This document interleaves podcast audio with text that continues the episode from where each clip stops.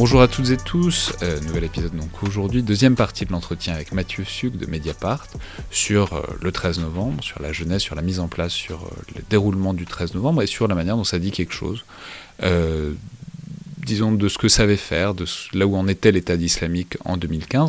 Aussi, on va parler aujourd'hui de la manière dont ça a évolué depuis. Et aujourd'hui, on va vraiment passer à travers un certain nombre de parcours individuels de djihadistes. Alors évidemment pas pour parce qu'ils nous sont particulièrement sympathiques ou pour les glorifier, mais simplement parce que en fait, ils viennent. Disons, vous allez voir, ceux dont on parle aujourd'hui ont des parcours extrêmement différents. Et euh, cette euh, coalescence, euh, le, fait qu'ils soient tous à peu près au même endroit au même moment, qu'en tout cas ils aient tous une partie, pris parti au déroulement de ces attentats, à un niveau ou à un autre, révèle quelque chose du, fonctionnement de Daesh à cette époque-là, et dit quelque chose aussi de ce qu'on peut-être d'un enseignement qu'on peut en tirer sur euh, la lutte antiterrorisme dans les mois et probablement dans les années qui viennent.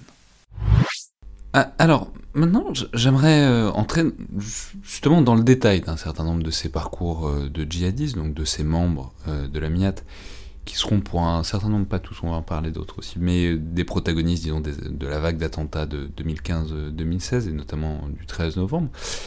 Alors, d'abord parce que c'est intéressant d'incarner un peu toute cette structure euh, qu'on vient d'exposer, mais aussi et surtout parce que je trouve qu'ils exposent tous des facettes un peu différentes de ces services de Daesh, de leur fonctionnement et aussi de leurs limites. Mais alors, juste avant, il faut peut-être dire que, euh, ça renvoie un peu ce que vous venez de dire aussi sur euh, où est-ce qu'on peut recruter. Il y a un jeu comme ça, on fait un attentat dans des pays, et du coup, il y a l'idée qu'il va y avoir une répression, un sentiment anti-musulman, et que ça va permettre de recruter. En tout cas, c'est comme ça que eux y réfléchissent. Mais justement, il faut peut-être prendre l'autre bout de cette chaîne de causalité, si tant est qu'elle soit avérée. C'est, faut dire que, bah, manifestement, dans ce que vous montrez, il y a beaucoup de Français euh, dans cette affaire. Euh, alors, comment est-ce qu'on explique ça et quelle importance avait, disons, le contingent français à l'échelle de l'État islamique? Évidemment, dans les attentats contre la France, où ils seront en première ligne, mais ça vous expliquer qu'il y a une logique organisationnelle. Ils parlent français, ils viennent de là, ils connaissent l'endroit, c'est logique. Mais aussi, même au sein de l'organisation, disons, plus généralement.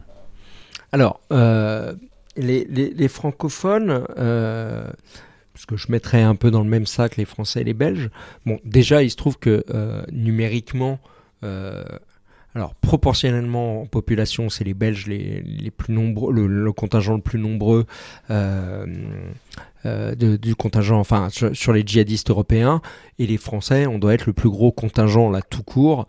Donc voilà, euh, leur importance est quasiment là-dessus mathématique.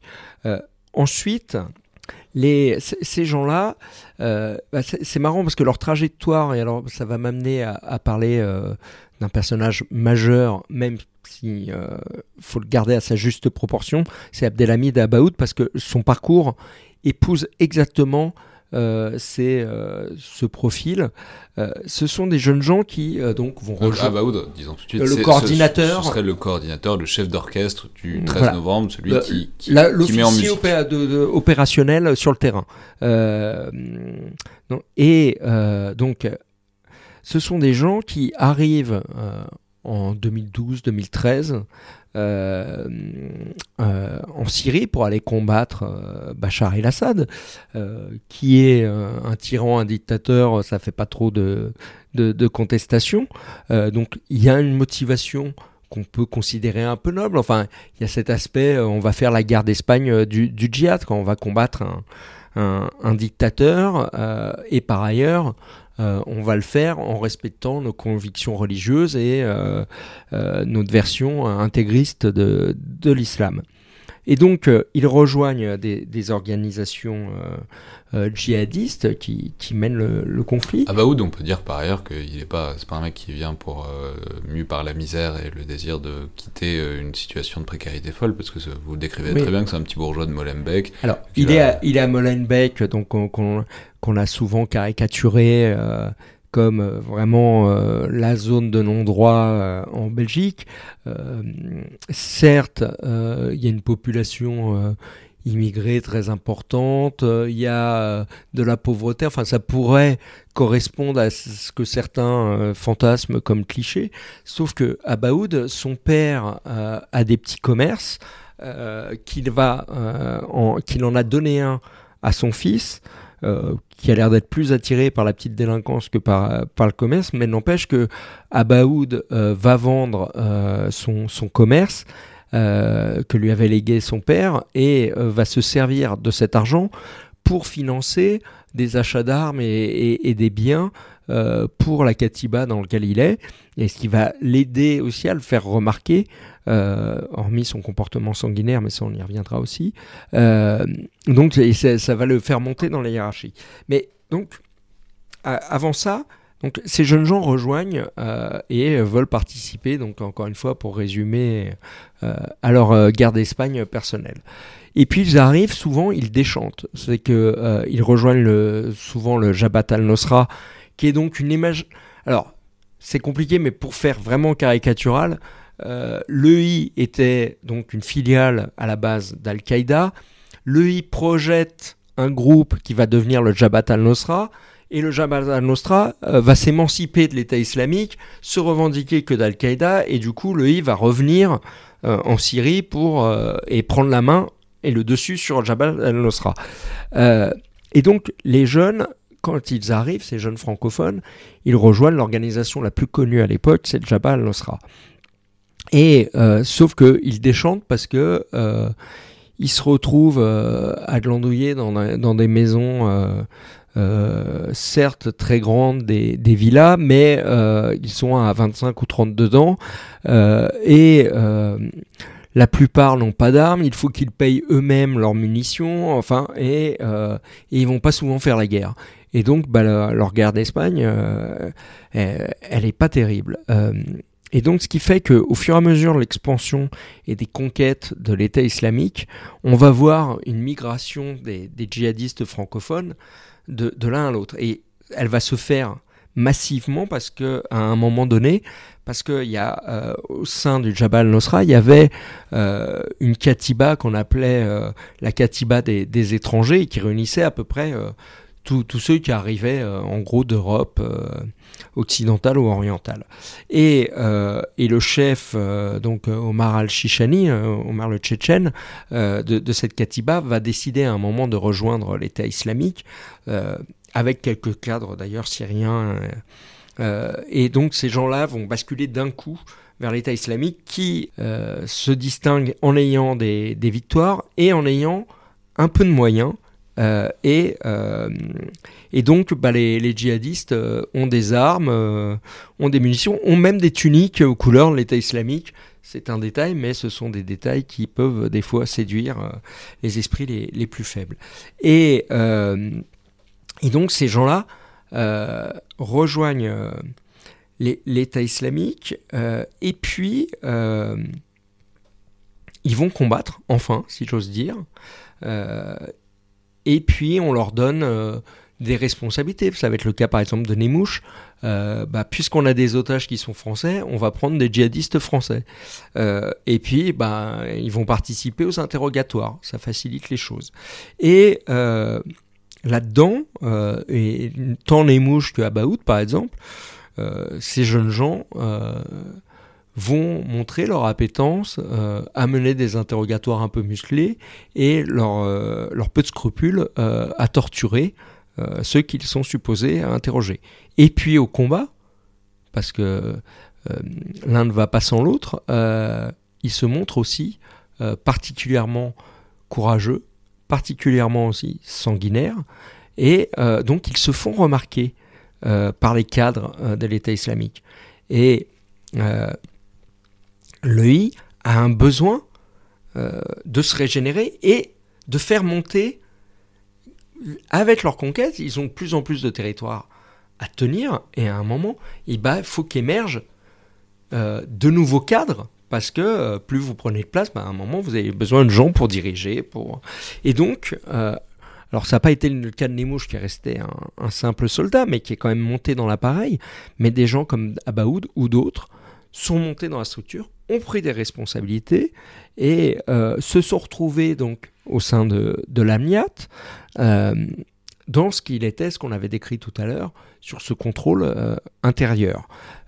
et quand va arriver euh, le projet et la nécessité de, monter des OPEX, euh, bah, tout naturellement, ces gens-là vont basculer de ce côté-ci parce qu'ils ont montré leur savoir-faire et puis dans ces années passées à faire le djihad et à participer à l'AMNIAT, ils ont appris eux-mêmes à leur tour des process de sécurité. Donc ils sont bons là-dedans et on peut leur demander de faire du renseignement. Et certains d'entre eux, dont Abaoud, ont envie aussi de mourir en, en en martyr, et donc ils vont aller jusqu'à participer eux-mêmes, après avoir aidé à l'organisation, aux attentats. Alors justement, pour entrer vraiment dans, les personnalités, en quelque sorte, il y, a une première... On reviendra sur tous les personnages qu'on vient d'évoquer, Mouch, Abaoud, etc. et d'autres. Mais un que j'aurais aimé évoquer, qui est, j'avais jamais vu ce nom euh, avant de vous lire, c'est un individu qui, qui participera pas aux attentats de fin 2015 parce qu'il aurait été mis en jeu avant, mais qui est un personnage très intéressant et un peu énigmatique à l'intérieur de cette organisation, de cette organisation qu'est la MIAT c'est celui qu'on appelle donc Abu Obeida al-Maghribi, donc euh, Abu Obeida le Maghrébin, euh, qui, a été un, temps un très haut placé de la MIAT, qui a été un temps le, peut-être le, chef d'orchestre, en tout cas des interrogatoires musclés à l'époque où ça se passait à Alep, et qui, bah, vous allez nous raconter, mais a un destin de, de très représentatif de ces histoires d'espions et de renseignements. Alors je sais pas si je vais tout dire pour pas tout spoiler, mais euh, c'est un personnage euh, qui moi m'a fasciné. Euh, c'est vraiment lui qui dit à Nemouche et à Baoud et à Lajraoui sur qui cogner quoi. Oui, et en même temps, alors déjà pour c'est un c'est un Hollandais d'origine marocaine. et donc il rejoint très tôt, il correspond à tous ces profils que je viens de vous, vous évoquez, mais lui, il est très très intelligent, euh, il parle plusieurs langues, euh, donc il, monte assez vite, encore plus vite que, les autres, euh, et il se retrouve effectivement à mener les interrogatoires de sécurité. Donc c'était à l'hôpital ophtalmologique d'Alep, c'était un des lieux de repli de l'État islamique, et c'est là que étaient stockés, si j'ose dire, les otages et qu'étaient menés des interrogatoires euh, voilà. Euh, et donc, lui, c'est un peu le, le chef. Euh, alors, rappelons toujours que interrogatoire, c'est pas des, enfin, c'est, des interrogatoires torturants, quoi. Alors, je, je, vais y venir parce que ça a son importance le, concernant, mais des, il y a des témoignages qu'il qui le présentent comme même le chef de l'Amiat pour la Syrie. Alors, il était quand même très jeune et j'ai un doute là-dessus vu que à cette époque-là, on est vraiment en 2013, euh, début 2014, euh, l'État islamique euh, avait tendance à quand même à confier les, les plus hauts postes à des Syriens et des Irakiens. Mais le fait est qu'il est vraisemblablement très très haut au sein de l'État islamique, au sein de la MIAT, au moins en Syrie. donc c'est quelqu'un qui fait autorité et c'est quelqu'un donc qui va driver euh, c'est euh, effectivement euh, Nemouche, Salim Bengalem, qui est un autre djihadiste français, et, et, probablement Abaoud, Lashraoui, ça c'est sûr. Et bref. pourquoi je vous disais sur les, sur les interrogatoires musclés? Ce qui est intéressant, c'est que là où Nemouche et d'autres, il fallait pas les pousser beaucoup pour qu'ils frappent pour qu'il fasse peur, pour qu'il euh, euh joue du rapport de force et qu'il torture, euh, euh, Abu Ubeda a un, questionnement beaucoup plus fin. là, tout à fait digne d'un officier de renseignement, c'est-à-dire que il va jouer, passer par différents sentiments avec ceux qui l'interrogent. Euh, leur faire croire qu'il n'y a plus aucun espoir, qu'ils ont été exécutés, leur faire croire qu'ils sont sauvés, euh, se montrer très gentil et bonhomme avec eux, euh, se montrer très cruel. Et il essaye de jouer et les amener, d'ailleurs il, les amène assez bien, hein, il les déroute, il les déstabilise et il les amène éventuellement à, à parler. Donc c'est de loin euh, le meilleur interrogateur et le, le plus fin. Euh, pourquoi j'intervenais un petit peu quand, quand, vous parliez sur les, interrogatoires torturants, euh, c'est que Abu Bedaï a quand même une constante, en tout cas, alors c'est ma constatation et elle est empirique à partir de quelques cas, hein, je ne peux pas prétendre à l'exhaustivité. mais de ce que je vois, à chaque fois, c'est lui qui arrête la torture et il évite la torture. donc, il a quand même un, tempérament qui, préserve autant qu'il peut euh, les otages notamment euh, occidentaux. En tout cas, moi je peux me baser sur ce que je sais, c'est-à-dire les, otages occidentaux. Je ne sais pas quel était son comportement éventuellement avec les, des, prisonniers syriens et irakiens. Après... Euh, du, coup, il y, a un loup. Il y a un loup. je vous dirai pas tout, je préfère juste appâter. Ce que je peux juste vous dire, c'est que un jour où je travaille parce que j'avais raconté l'histoire d'Abou Beda dans un article de Mediapart avant de le raconter dans, dans un livre. Euh, et euh, un jour où je m'apprête, j'appelle euh, un, un, magistrat français pour essayer de l'interroger et vérifier des, bouts d'informations que j'ai sur Obeda. Et la personne me dit Ah, celui du bureau des légendes celui du Bureau des légendes. Euh, j'avais vu la première saison, mais pas encore la, deuxième, je crois. Euh, et, il me dit, bah oui, mais en fait, euh, il a inspiré un personnage du Bureau des légendes. On va pas dire lequel. Je vais pas dire lequel. Je laisse planer le doute. Les gens iront regarder. Et du coup, je me suis précipité regarder le, bureau, la saison 2 du Bureau des légendes. Euh, j'ai tout de suite compris euh, lequel c'était et connaissant son histoire, j'ai compris quel allait être le sort et quels étaient les ressorts de, ce personnage. Pour la petite histoire, il y a, quelques années, euh, euh, pour Mediapart, j'avais interviewé Eric Rochon, donc le fondateur, euh, le créateur de la, la série. Je peux juste donner un, indice, c'est que le personnage dont il est question dans, dans, dans, le, dans le, bureau de l'échange a un accent qui vient de l'Est. Voilà, oui, c'est pas la même nationalité du tout. Euh, mais il y a ce... Alors il lui correspond pas du tout physiquement, mais il y a aussi cette même douceur, cette même intelligence euh, qui détonne euh, par rapport à son sbire qui me semble être un, qu'un jeune djihadiste français surexcité et très violent, et qu'on pourrait penser assez proche d'une imitation de, ce qu'était Médine et Mouche. Un poil caricatural peut-être, mais, mais voilà. Et juste, Eric Rochon, je lui ai euh, posé la question, euh, et... Euh, il a souri, il, a nié, mais je pense qu'on n'est pas forcément obligé de le croire euh, sur cet aspect-là. Juste un dernier élément peut-être sur Abu Ubeda, euh, donc sans déflorer euh, la finalité, de toute façon même la fin de l'histoire, moi-même je la connais pas totalement, je, laisse de lourdes pistes, mais il y a encore des incertitudes. ce qui est fascinant aussi, c'est que c'est un fils de diplomate, euh, son père est un diplomate marocain qui va euh, euh, aux Pays-Bas. Et il est issu d'une famille extrêmement cultivée, intelligente, croyante, très portée sur la religion, mais de voilà, ce sont des gens très raffinés et, on est et qui, qui, voyagent dans le monde. On est très très loin des caricatures, mais là aussi, c'est aussi un indice peut-être sur la différence d'Abou Beda avec euh, les autres. Bah, justement, parlons euh, d'un deuxième qui ressemble un peu plus à la caricature qu'on fait volontiers, vous venez d'en parler à l'instant. C'est Médine Mouche, donc, euh, dont on peut dire que c'est, ce sera le tueur donc, du musée juif de Bruxelles en 2014. Alors, Médine Mouche, d'où il vient et qu'est-ce qu'il fait là? Alors, Médine Mouche, il correspond. Vous savez, il y a, eu.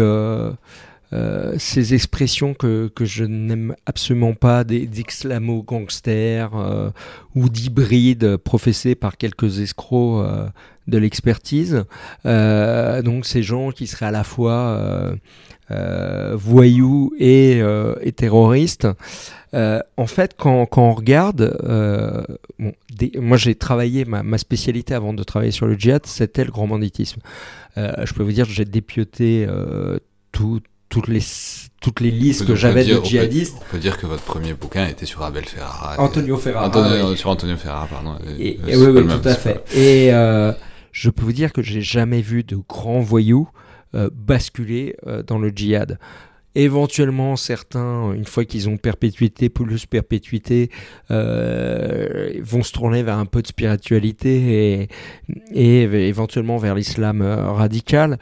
Mais euh, quand vous regardez les terroristes qui ont un passé délinquentiel, notamment en France, vous n'êtes jamais dans le grand banditisme. Vous prenez Mohamed Merah, vous prenez Amédi Koulibaly, vous prenez donc Medine Mouche, qu'est-ce que vous avez? Vous avez des braqueurs de supérettes, vous avez des petits trafiquants de drogue, éventuellement, mais surtout des braqueurs de supérettes de leur quartier, euh, qui ils vont frapper pas très loin. Euh, on est vraiment dans le stade d'avant.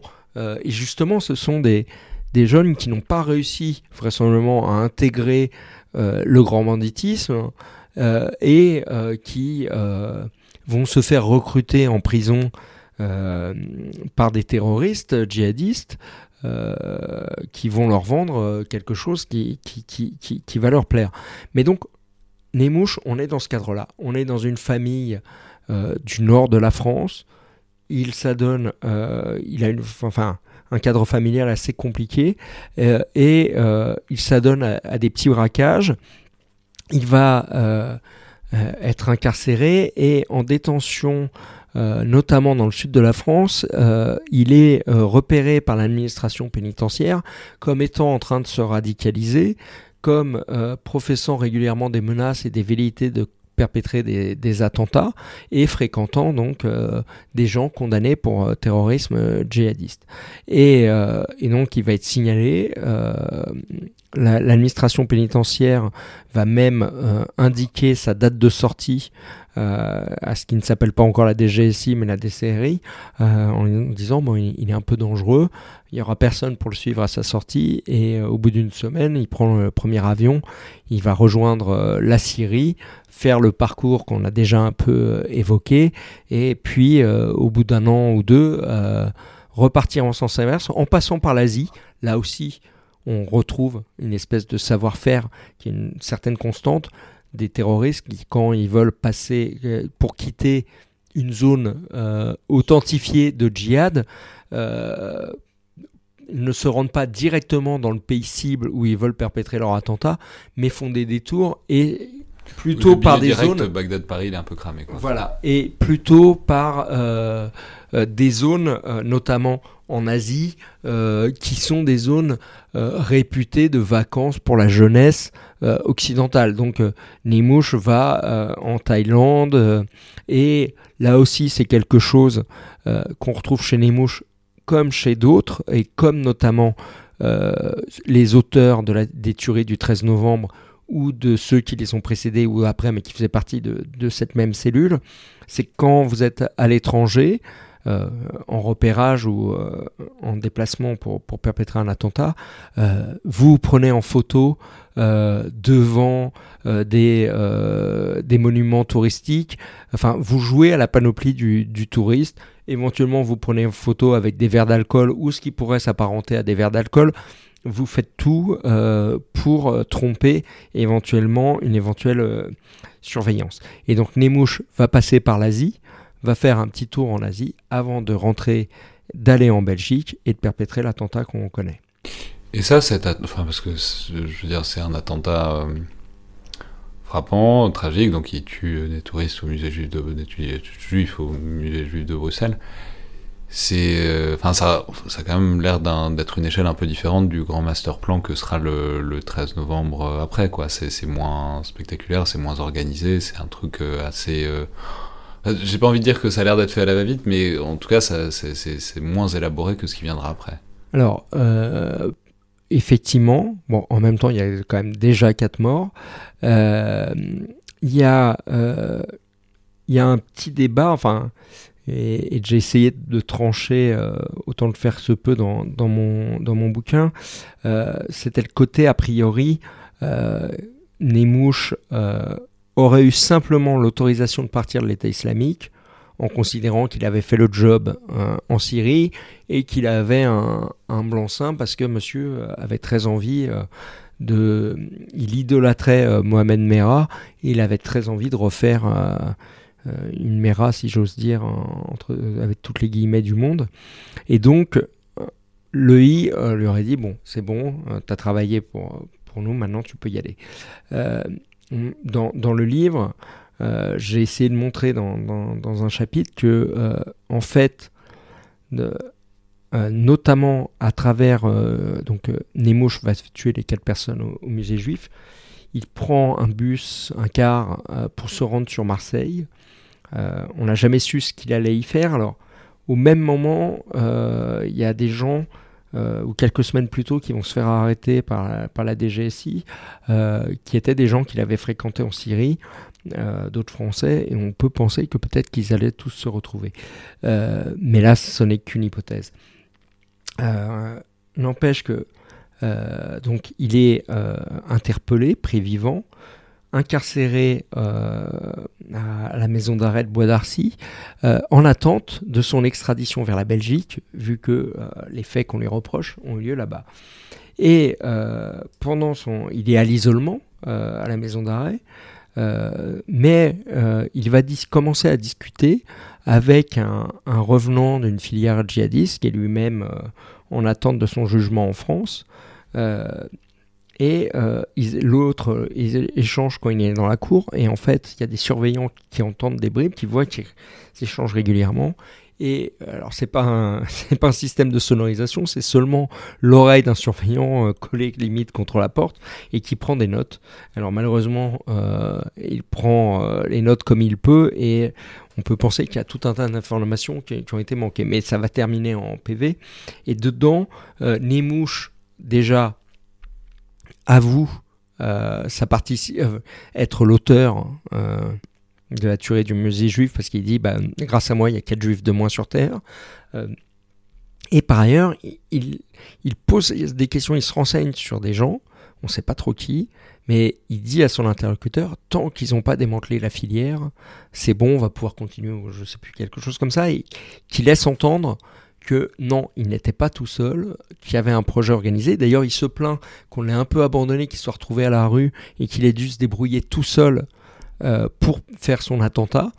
Donc apparemment, il y a eu des problèmes de jonction et de communication. Euh, mais ça laisse entendre que la chose était plus organisée. Et par ailleurs, j'avais peut-être connecté donc avec cette cellule dont on devine que c'est celle qui frappera globalement un an plus, tard, au 13 novembre. Et euh, j'avais produit surtout aussi une écoute d'une autre filière djihadiste française, et dans lequel en fait il y a un moment prend le téléphone. Donc il y a un Français en Syrie dont on sait qu'il est proche de Nemouche qui appelle un de ses copains euh, en France. Euh, et à un moment, Nemouche prend le téléphone. On ne sait pas de c'est Nemouche à la base. Il y a seulement Sakounia, mais Sakounia correspond. On sait qu'ils sont ensemble. donc c'est le nom de guerre euh, que se choisissent les djihadistes, donc Abu Omar, Abu Mohamed, Abu Ubeda et d'autres. Et, et donc ça a été, voilà, ça lui a été attribué après. Mais donc c'est Mehdi Nemouche qui dit euh, au troisième qui est en France, ah mais au fait, euh, qui, vient de rentrer de Syrie, euh, donc ils étaient ensemble, il dit au fait, tu sais mon truc, il est reporté à plus tard, on m'a demandé, machin, et là aussi, on a vraiment une impression de quelque chose de déjà concerté. Et troisième élément, le, djihadiste en Syrie qui prête son téléphone à Nemouche va rappeler son copain, euh, un autre copain, euh, sympathisant lui djihadiste, il n'a pas été en Syrie, euh, on est dans les mêmes dates, on est sur les mêmes époques, et il lui demande s'il peut avoir des faux papiers de qualité. et l'autre lui dit oui, oui, pas de problème, mais ça, coûte cher. Hein. Ouais, non, mais c'est bon non, non, mais ça coûte vraiment très cher, tout ça. Et puis en gros, euh, moi je veux pas les avancer. Euh. Et l'autre, depuis la Syrie, il dit non, mais t'inquiète pas, c'est un ordre du. Euh, alors c'est pas encore le calife, le califat n'a pas été prononcé, on est, déjà, on est en qu'en 2013. Hein. il dit l'émir des croyants, mais ça désigne al-Baghdadi. il dit bah voilà, t'inquiète pas, ça coûtera le prix de ça coûte. Ah, mais nous, on veut des bons papiers de qualité. Il faut savoir que donc, on est en 2013. Ces djihadistes français à l'époque, euh, sont un peu sans le sou euh, à Alep. Euh, les mêmes sont en train de réfléchir à, monter un projet de lavomatique pour tenue de djihadistes à Alep en vue de se lever des fonds pour pouvoir financer l'arrivée de copains. Enfin, bref. donc, il tire le diable par la queue et là, quand il s'agit de se faire faire des faux papiers en France, c'est open bar et ils vont pas regarder à, 1000 euros près. ça montre bien là aussi qu'il y a des moyens qui ne sont pas les leurs, qui sont derrière eux, pour avoir des faux papiers, pour pouvoir circuler en Europe et en France. Et par ailleurs, Là, je suis rentré dans le détail parce qu'on était autour de, de Nemouche. Il y en a d'autres dont je vous épargnerai euh, le, récit, mais on sait que, pareillement, à la même époque, notamment c'est Abou Beda, je crois, qui pose des questions par moment, on se renseigne sur euh, le chemin pour la route des migrants, ce qui est exactement la route que prendront euh, les terroristes du 13 novembre après mais donc on voit, il y a toujours cette espèce de dialectique entre cette galaxie, leurs vraies conditions, etc. Le fait que globalement c'est un peu des va-nu-pieds euh, du djihad syrien, en tout cas pendant assez longtemps. Et puis le fait que sur certains projets, sur certains trucs, ben, d'un coup, on voit qu'il y a toute la puissance d'une organisation qui n'est pas encore ce qu'elle sera, mais qui est capable de se mettre en mouvement. Tout, à fait. Et par ailleurs, ça permet aussi euh, de démonter euh, tout le discours actuel qui est fait au, procès des attentats du 13 novembre que vous évoquiez tout à l'heure, euh, celui de Salah Abdeslam, de dire on vous a frappé parce que vous nous frappiez. Euh, en gros, parce que euh, la France bombardait la Syrie et l'Irak. déjà, moi, dans un récent article de Mediapart, j'ai essayé de, démonter ce discours, qui est, qui est vrai. C'est-à-dire que Abdeslam, enfin, on sait que les kamikazes du, du Bataclan ont proféré ces mêmes propos pendant qu'ils étaient en train de tuer les, malheureux spectateurs. Il y a tout un tas de djihadistes qui, quand ils perpétuaient leurs attentats, tenaient ce discours, et c'est moi-même, je vous racontais à propos de Kassim que c'était la finalité stratégique politique de l'État islamique, bien sûr de faire cesser les bombardements. Bien sûr qu'il y a un objectif euh, stratégique, je ne vais pas vous dire le contraire de ce que je vous ai dit tout à l'heure. En revanche, euh, il y avait une velléité de la part des djihadistes, euh, au plus bas rang, des simples soldats dont on vient de parler, mais aussi de leurs autorités, si j'ose dire, de frapper euh, l'Occident, et notamment la France, avant même ait les frappes de la coalition.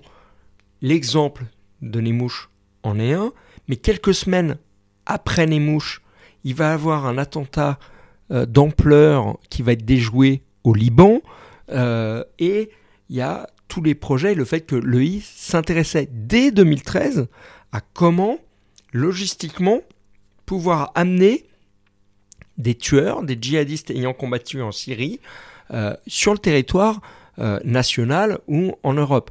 Donc on voit bien que ces projets, peut-être que ça aurait attendu un an de plus, là je, ne sais pas, on ne peut pas réécrire l'histoire, mais ces projets ne sont pas nés que des frappes de la coalition internationale. Ça, ça a été le facteur déclencheur, c'est tout.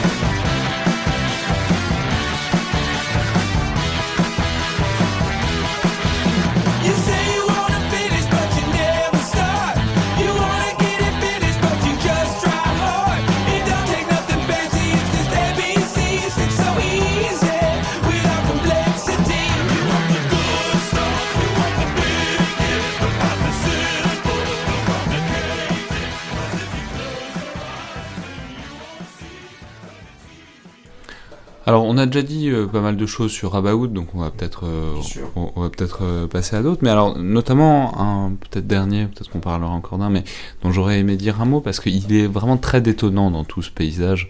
Est très à part. C'est Tyler Villus, qui est donc un il a survécu. Hein. On pense qu'il aurait dû faire partie plus ou moins du 13 novembre, mais il s'est fait pincer avant autrement. C'est, enfin, je voudrais qu'on en parle parce que c'est vraiment un recrutement très très différent, aussi euh, quelqu'un qui a des faits d'armes très différents en Syrie, et puis au final, bon, bah, ils se retrouvent à peu près au même point d'arrivée.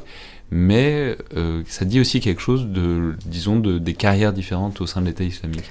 Alors c'est un personnage effectivement fascinant. Euh, et, et, d'ailleurs, euh, pour en avoir discuté euh, avec certaines personnes, on constatait que tous ceux qui l'ont approché un peu de près, y compris des journalistes, des magistrats, des avocats, tout le monde termine un peu abîmé ou obnubilé par, par ce personnage.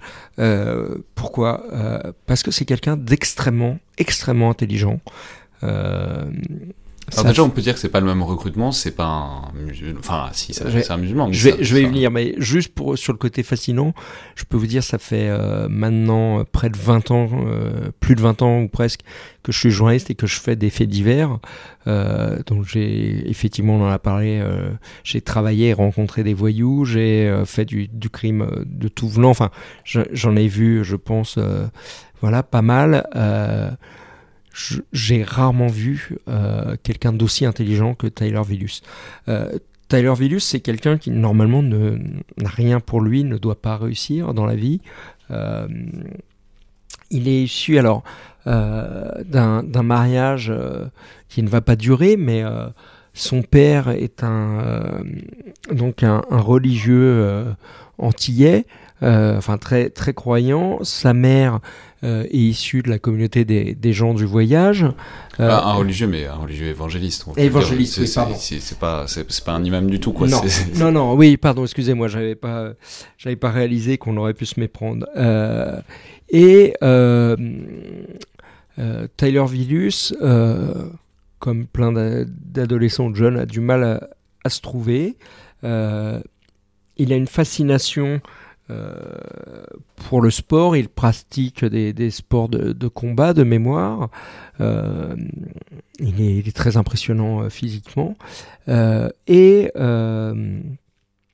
à un moment. c'est un immense antillais hyper musclé, quoi. Enfin, je veux dire, c'est mélange. Il faut voir la tête de Némouche ou de. Oui, tout à fait. Ça n'a rien à voir. on est entre l'antillais et le, les personnes issues des, des, gens du voyage, mais ce qu'on aperçoit, c'est plutôt. Euh, le, bien sûr, il est typé, il est métis.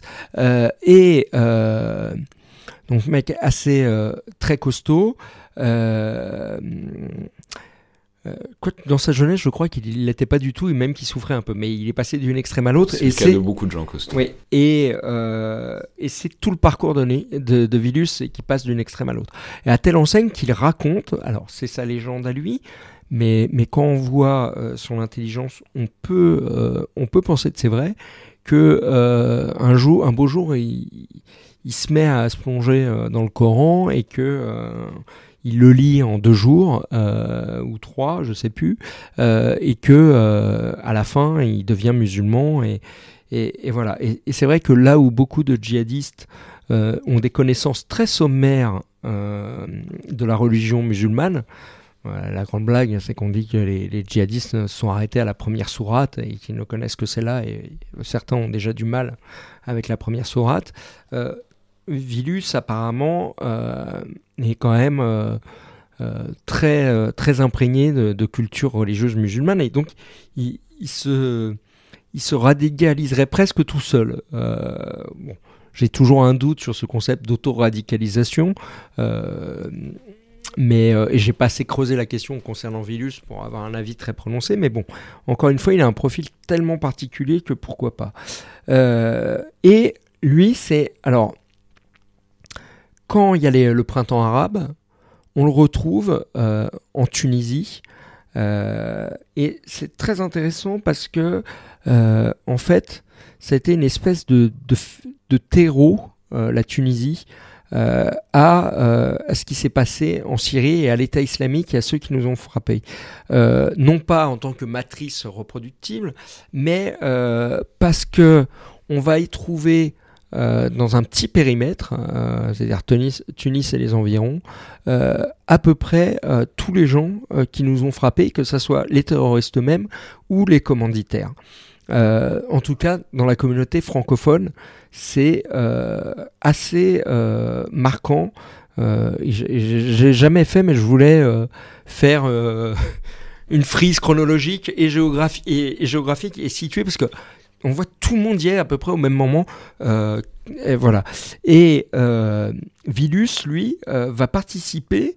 il l'a reconnu, hein, donc voilà, au saccage de l'ambassade des États-Unis qui va avoir lieu par, des islamistes radicaux. Euh, donc je ne sais plus en quelle année on, est, mais euh, ça doit être 2012 ou 2011-2012. Euh, puis il rejoint la Syrie. C'est très intéressant, c'est qu'il rejoint la Syrie en 2012. Donc il est vraiment dans les premiers Européens à rejoindre donc, cette Katiba des, des émigrés. il combat. D'ailleurs, Là aussi, c'est aussi euh, quelque chose qui fait la différence avec les autres, c'est qu'à son procès, il dit Moi, je ne vais pas vous dire que je suis venu faire de l'humanitaire, moi, je suis venu combattre et j'ai combattu. Euh, mais voilà la cause. Et, euh, Là où c'est intéressant, c'est qu'il aurait par ailleurs du mal, parce que c'est un mec qui était extrêmement prolixe sur Facebook, qui auto-documentait tout sur Facebook. Donc enfin, Alors, il était à la fois prolixe, mais sur des faux comptes. Il était très prolixe, mais il n'apparaissait pas. Et il était sur des faux comptes. Alors, des faux comptes qui vont pouvoir être identifiés, mais euh, voilà. Et euh, de la même manière qu'Abaoud, au bout d'un moment, va disparaître des réseaux sociaux, euh, la dernière année de Vilus en Syrie, on n'a rien sur lui. on voit qu'il a vraiment il est rentré dans une alors que il est un cadre et on y viendra de, l'État islamique. Euh, on voit qu'il rentre dans une clandestinité, en tout cas sur les réseaux sociaux, sur Internet. Euh, et donc il arrive là-bas. Euh, et il va gravir les échelons. Faut, faut savoir, je le raconte dans le livre, c'est lui qui va prendre sous son aile un jeune djihadiste belge qui s'appelle Abdelhamid Abaoud. Euh, c'est lui qui euh, va même voler dans le cadre des contentieux entre, euh, entre différentes organisations djihadistes qu'il y avait à l'époque. C'est lui qui va voler, si j'ose dire, des jeunes djihadistes, aspirants djihadistes qui arrivent de Strasbourg, dans lequel se trouve un certain Foued Mohamed Agad, qui est un des trois kamikazes, qui sera un des trois kamikazes du Bataclan, et, et vraisemblablement tout laisse à croire que euh, Tyler Villus l'a pris euh, sous son aile. Euh, et Villus, on va le retrouver en, au, printemps 2014 en train de faire le shérif à Shadadi. Shadadi, c'est une ville à l'est de, la Syrie qui est située sur un nœud de circulation qui est très intéressante pour l'État islamique. Et il fait la loi, il va participer, euh, on va retrouver une vidéo euh, où son visage n'avait pas été flouté, euh, il va participer à une exécution. Alors, il est dans le service d'ordre, on peut penser qu'il est un des donneurs d'ordre, mais en tout cas, on le voit rien faire, si ce n'est qu'il est en tenue militaire et qu'il est le premier à s'approcher une fois que les, deux bourreaux ont exécuté deux, deux, militaires syriens. Euh, et cette exécution filmée, euh, entre autres choses, parce qu'effectivement, comme vous l'avez évoqué, les services, la DGSI va pouvoir remonter sur tout un tas de choses et lui attribuer des choses par rapport à ses communications à l'époque où il communiquait beaucoup euh, sur Facebook en vue de recruter des jeunes et de faire venir des jeunes, des garçons, des femmes. Mais disons que c'est la grande époque de la GoPro, quoi. C'est les mecs de, de l'État islamique qui se filment en GoPro sur, sur des Jeeps, sur Hilux. Sauf que lui n'apparaît pas. Euh, il n'apparaît jamais parce ce que, je veux dire, c'est que c'est ce moment-là de communication où ils auto-documentaient tout ce qu'il fait. Oui, lui le communique, mais juste par l'écrit. Et d'ailleurs, euh, il y a une photo qui est appelée euh, à devenir célèbre où on retrouve plein de djihadistes, alors certains des terroristes du 13 novembre, mais d'autres djihadistes des francophones et notamment français qui ont été célèbres et médiatiques à des moments, je vais vous épargner le, le détail, mais ils sont tous réunis lors d'une réunion. Euh, en fait, certains, euh, pour vous la faire courte, euh, voulaient s'émanciper de l'État islamique parce que trouvaient quand même que là, ils étaient vraiment sauvages et avaient une ambition de faire une katiba. Hein. Il y avait eu la katiba des immigrés, mais ça serait mieux de faire la katiba des Français ou des francophones. Et donc, allez voir tous les autres Français. Et donc, il y a une réunion à laquelle participe Vilus. Et donc c'est Mourad Fares, qui était donc un, djihadiste français très médiatique, voire le plus médiatique à l'époque, qui y va et qui leur présente son projet avec ses amis. Euh, Vilus fait euh, merveilleux avec ses potes. Euh, il y a déjà Abaoud, mais apparemment il n'était pas présent ce jour-là. et il lui dit ah, c'est formidable ton projet, enfin on en discute.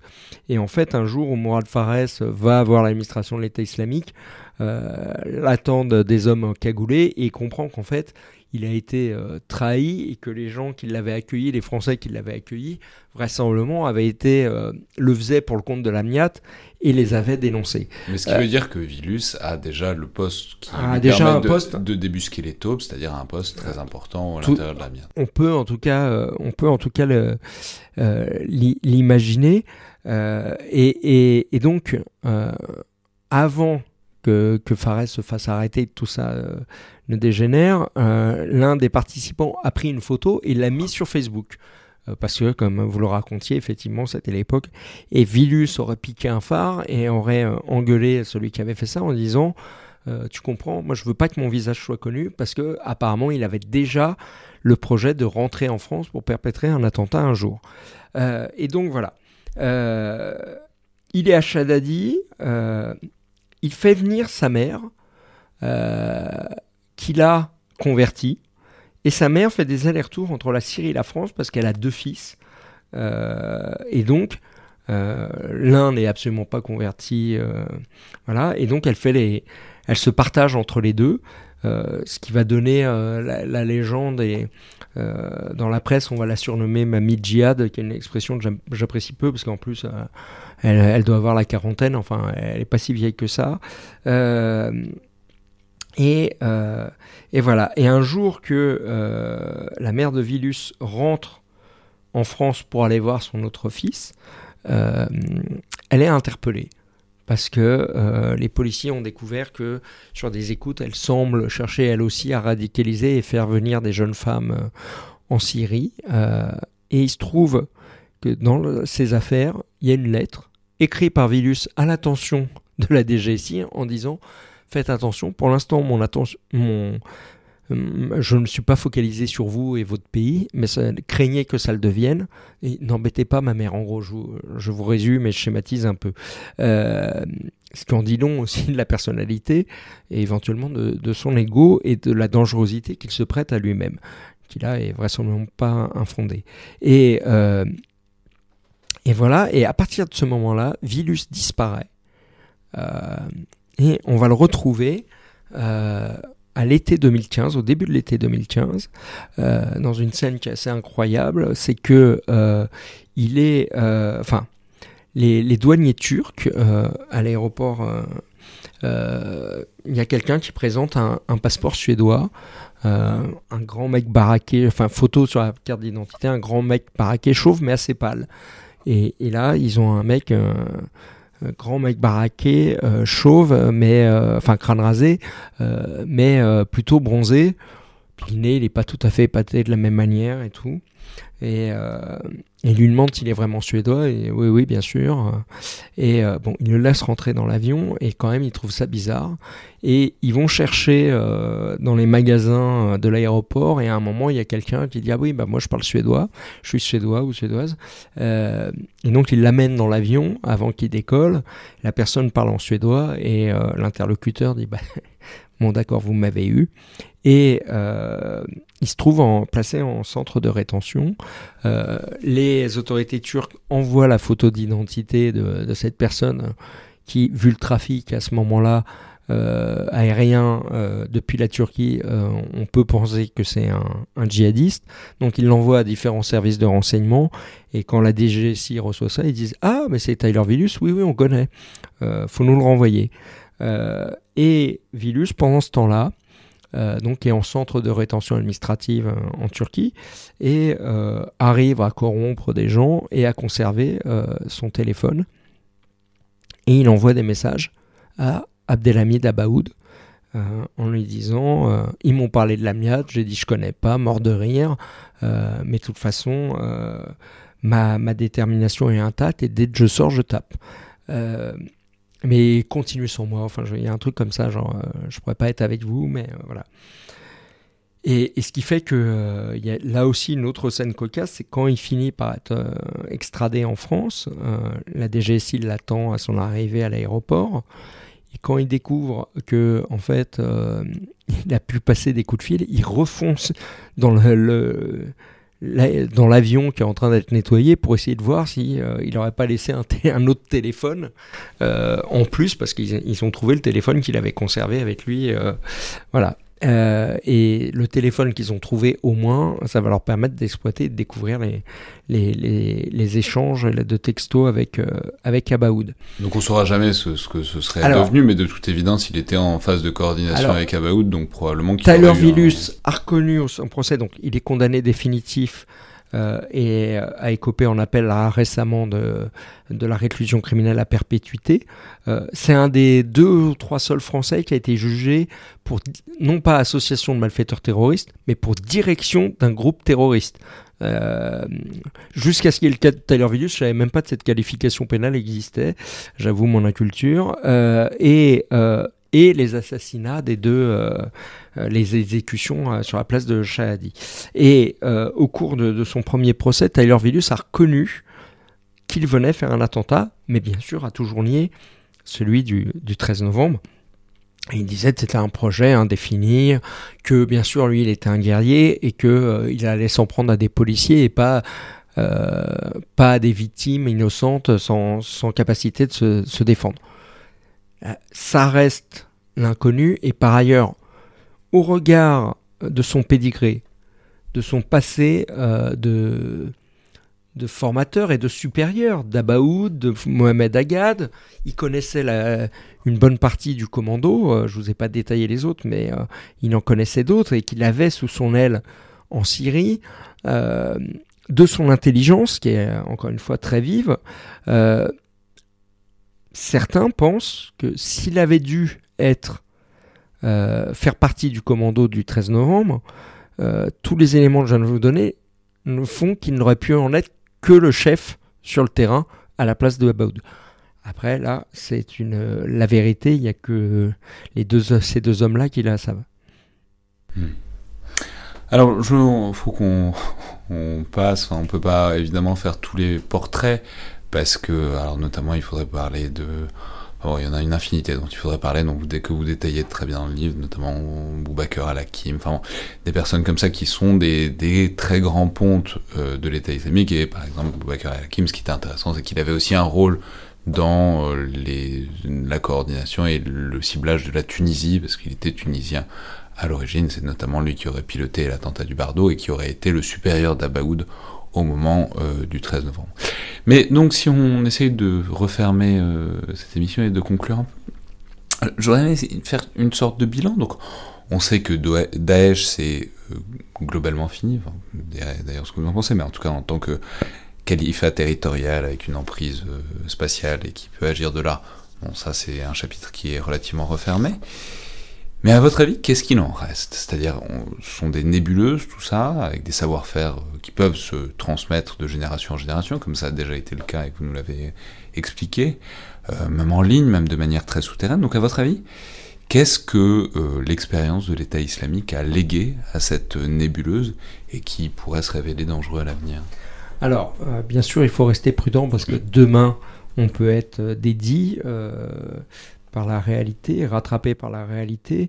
Euh, bien sûr que la menace projetée, euh, les faits nous le montrent depuis, euh, depuis deux ou trois ans, voire plus, la menace projetée telle qu'on l'a connue le 13 novembre à Paris ou le 22 mars à Bruxelles, l'État islamique, avec la perte de, de son emprise territoriale, n'est plus en capacité à l'heure actuelle. Maintenant, attention, on l'a abordé en début d'émission, Al-Qaïda en Irak, euh, était donnée pour morte à une époque et euh, on sait malheureusement la postérité qu'elle a eue sous l'appellation d'État islamique. Euh, cette organisation a toujours eu la capacité de se régénérer et malgré le fait qu'elle ait été ététée, de produire de nouveaux cadres. donc pour l'instant ils sont plus en capacité. voilà, on verra ce qu'il en sera de l'avenir. Il y a d'autres menaces, il y a Al-Qaïda, il y a les organisations terroristes en Afrique.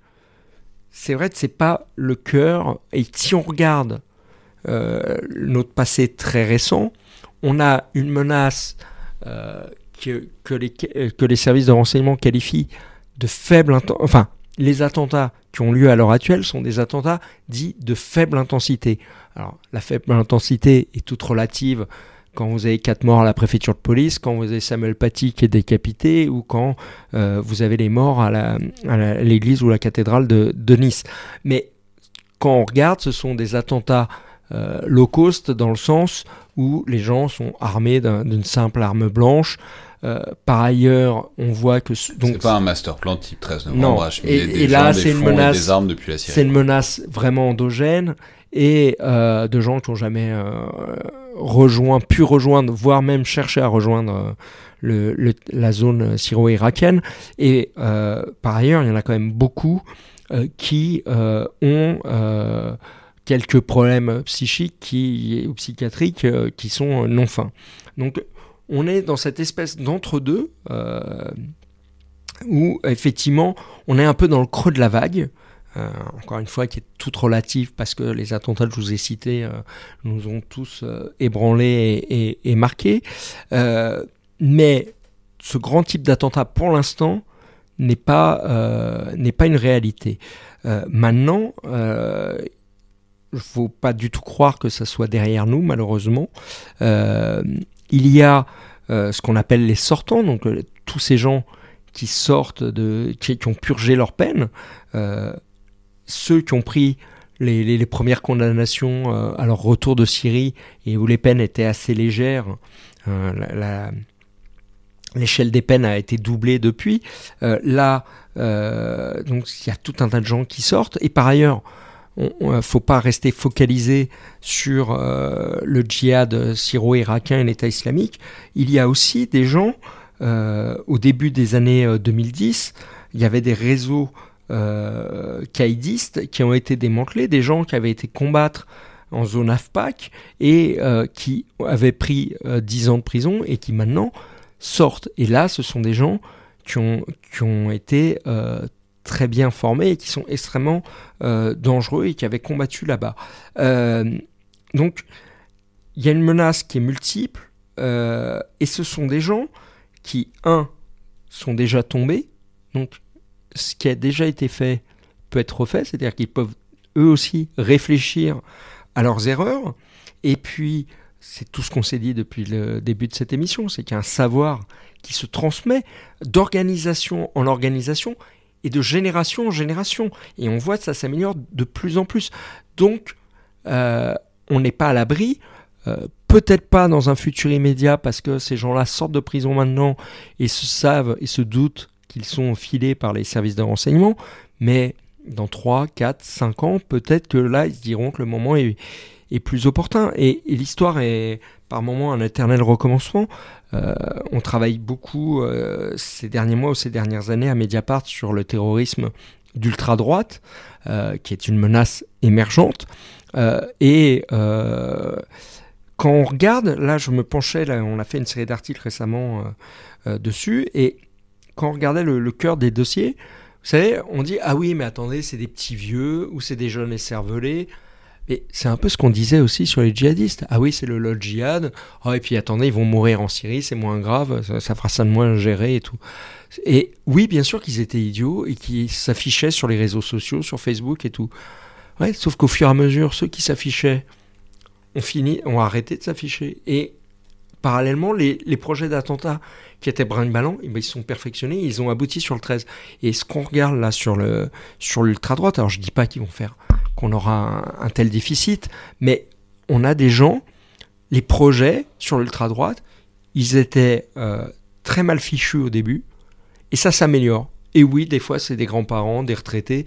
Oui, il y a beaucoup de parlotte, mais d'un seul coup, bah, on voit que ça progresse un peu. Alors, faut espérer que ça progressera pas beaucoup plus loin, mais voilà. Le terrorisme, malheureusement, les gens apprennent de leurs erreurs, et je pense que euh, la menace euh, d'ultra-droite, mais la menace djihadiste, pour revenir au, fond, au cœur de notre discussion, euh, va, revenir sur des attentats, oui, plus élaborés à l'avenir. Et inversement, à votre avis, qu'est-ce que euh, les services secrets français et même occidentaux plus généralement ont pu apprendre euh, de cette phase Alors on a dit, faut, faut arrêter de dire que c'est une faillite uniquement des services secrets occidentaux. Il y a aussi un ennemi en face qui, qui était pas mauvais, on, l'a vu. Mais qu'est-ce que dans les process, qu'est-ce que les services français ont pu apprendre de cette phase? Alors, euh, indéniablement, les services français ont progressé. et j'espère qu'on qu'on m'en mettra crédit parce que j'ai suffisamment écrit dans Mediapart ou ailleurs euh, sur les, failles et les ratés euh, des services euh, pour être, j'espère, un peu crédible quand je dis que ça a progressé. moi, je le vois dans les procédures même judiciaires, c'est-à-dire quand on voit les PV en 2013-2014 les, les n'étaient jamais écrits de la même manière. Les il y avait... rappelons, c'est donc les non-guerres. Les non-guerres. À, la défense, pour, la défense des agents des services de secret, c'est pas facile, ça change tout le temps, et c'est, on s'y paume facilement. Mais oui, oui mais quand, c'est son métier. Euh, quand c'est dans, dans, un même dossier et qu'on n'orthographie jamais de la même manière la même Kounia du même djihadiste, ça peut être problématique. Et par ailleurs, il y avait des erreurs factuelles ou des. Il y avait des. Il y avait tout un tas de choses qui n'allaient pas. Euh, effectivement, c'était très dur et puis il y avait un, flot à, gérer. On peut trouver, euh, on peut discuter de tout ça, mais en tout cas, le fait est, il y avait un constat, c'est qu'il y avait plein de choses qui n'allaient pas. Euh, et quand on regarde aujourd'hui les procédures, ça a complètement changé. C'est d'une densité et, quelle que soit la procédure, on voit que le niveau général a franchement monté. là, je vous donne un, élément objectif sur les dossiers d'instruction. Après, il y a tout un tas de dossiers, euh, même qui ne sont pas forcément judiciarisés et, d'attentats déjoués. Euh, mais là, on partirait sur deux heures supplémentaires, donc on va peut-être épargner vos, auditeurs. Euh, qui, qui, montrent que les services ont, nettement progressé. Je, raconte un exemple qui est celui du projet d'attentat de Strasbourg-Marseille piloté par Boubacar Al-Hakim, qui devait être la réplique du 13 novembre, où là, les services de renseignement, c'est tout ce qui a échoué pendant des années, là, ils réussissent tout et c'est même une espèce de catalogue génial de tout ce que peut faire un service de renseignement et c'est absolument extraordinaire. Euh, Mais alors, comme quoi donc, ah, bah, infiltration, euh, les utilisations des IMSI catchers, enfin, il y, a tout un tas de trucs, de, filature, de, enfin, euh, mais ça, ça, nécessiterait de rentrer dans le détail, mais vraiment, voilà c'est un catalogue de tout ce qu'on peut faire. Mais donc aussi bien techniquement que tactiquement, ils réussissent tout. Euh, sur l'humain, sur euh, le technique, euh, ça marche super bien et c'est, c'est, ça se lit comme un polar en plus. j'ai essayé de le restituer comme ça dans, dans le livre, mais, mais c'est vraiment bluffant. donc le niveau a énormément progressé. après, moi, ce qui m'inquiète, c'est que ce qui ressort de cette période, c'est que tous ces gens dans les services qui ont dû se mettre à niveau et qui sont pris cette vague. Euh, ils ont énormément progressé, sauf que le problème, euh, c'est de la pâte humaine et il y en a plein qui sont rincés et euh, il y a énormément de gens qui quittent les services ou qui quittent la matière djihadiste et moi, c'est ma crainte. Alors, pour l'instant, j'ai pas vu de, baisse de niveau. Hein. faut rester raisonnable. mais c'est la crainte à un moment ou à un autre de déperdition d'un savoir-faire. Euh, voilà, il faudrait pas que ce qu'on a connu il y a quelques années euh, se reproduise. J'ai l'impression que les services en ont conscience et qu'il y a une transmission euh, qui pour l'instant m'a l'air de se faire en, douceur. Je, n'ai pas vu de décrochage à mon petit niveau parce que on parlait de, de l'AMIAT, mais de la même manière, là je suis en train de vous parler des services de renseignement qui sont par nature euh, secrets et confidentiels. Donc je sais des choses, j'arrive à enquêter sur eux, mais je, n'ai qu'un petit, un petit aspect du spectre, je n'ai pas l'ensemble. Donc voilà, il faut espérer euh, que, euh, que ça ne se perde pas. Pour l'instant, tout va bien encore. Et enfin, dernière question, donc on l'a dit, c'est un procès qui se déroule encore, donc depuis septembre, qui va se dérouler jusqu'au printemps, ça va être un... Jusqu'en mai-juin, oui, 2022. Ouais, ça va être très longue haleine. Est-ce que vous en attendez des choses de ce procès? C'est-à-dire, je veux dire, on voit que vous avez appris et révélé énormément de choses dans votre ouvrage, en même temps, il y a aussi toujours un jeu de pistes, il y a des trucs où vous admettez très bien que vous ne savez pas, mm. et qu'il reste des zones d'ombre. Mais donc, est-ce que vous pensez que le est-ce que c'est pour les victimes, pour euh, faire euh, la, justice est aussi un spectacle de, de, de, rendre la justice, et c'est très bien comme ça. Mais est-ce que vous pensez que le dispositif du procès est susceptible de révéler des choses de ce point de vue-là? Alors, euh, pour être totalement honnête, j'attendais pas grand-chose du procès. en plus, alors là, c'est très personnel, mais quand vous avez fait un livre, vous avez l'impression de les connaître un peu par cœur et, donc j'en attendais pas grand-chose, euh, en tout cas sur, sur les accusés, et euh, j'avais l'impression d'avoir un peu fait le tour. Euh, ce en quoi je me trompais, le, dossier du 13 novembre est tellement gigantesque qu'on en apprend tous les jours. Alors je, je, ne suis pas les audiences tous les jours, mais assez régulièrement. Et puis, euh, et puis, faut, bien dire aussi, c'est que ce procès-là est exceptionnel parce que l'attentat était exceptionnel en, nombre de morts et tout, mais par ailleurs, euh, je pense que ça sera malheureusement un peu unique dans, dans la période actuelle et les procès euh, qui viennent. c'est, un peu le seul où on a un vrai box où les accusés qui sont dedans sont pleinement intégrés au projet terroriste euh, sur d'autres attentats, on a eu quand même à juger des gens qui étaient euh, dans une logistique de, troisième ou quatrième cercle, qui étaient très très loin même dans certains cas d'une radicalisation, euh, voire même n'étaient même pas simples musulmans. Donc là, on, a, on est en train de juger des vrais gens qui sont pleinement impliqués, euh, Donc ça, la, tête d'affiche, c'est évidemment Salah Abdeslam. mais pour moi, c'est même d'ailleurs une erreur parce qu'il y a dans le box à côté de lui des gens qui, à mon avis, risquent de se prendre des peines euh, assez similaires euh, à la sienne, qui sont largement aussi importants. Et si vous les enlevez, comme euh, qui alors euh, Bah alors, faut faire attention parce qu'il y a la présomption d'innocence. Mais euh, son, son, ami d'enfance et ami d'enfance de d'Abaoud, Mohamed Abrini, qui conduit les terroristes de Bruxelles à Paris, qui devait se faire sauter à l'aéroport de Zaventem. C'était le fameux homme au chapeau que les polices du monde recherchaient. Il y a Mohamed Bakali qui organise et qu'on voit dans la logistique de l'attentat du Thalys, qu'on voit dans la logistique des attentats du 13 novembre et qu'on voit dans la logistique. Euh, enfin non, et, ça s'arrête là parce qu'il va se faire interpeller après. Mais donc voilà, on n'est quand même pas euh, sur du, sous-fifre. Euh, plus des gens qui devaient participer au commando. C'est-à-dire, on a Abdeslam, certes. Abrini, vraisemblablement, devait participer, il devait pas seulement faire le taxi, mais devait participer à l'attentat du 13 novembre et aurait changé d'avis à la dernière minute. Euh, deux autres hommes devaient euh, faire un attentat le 13 novembre au soir euh, à l'aéroport de Schiphol à Amsterdam. Là aussi, il y a eu soit un problème technique ou ils l'ont pas senti. En tout cas, ces hommes sont dans le box.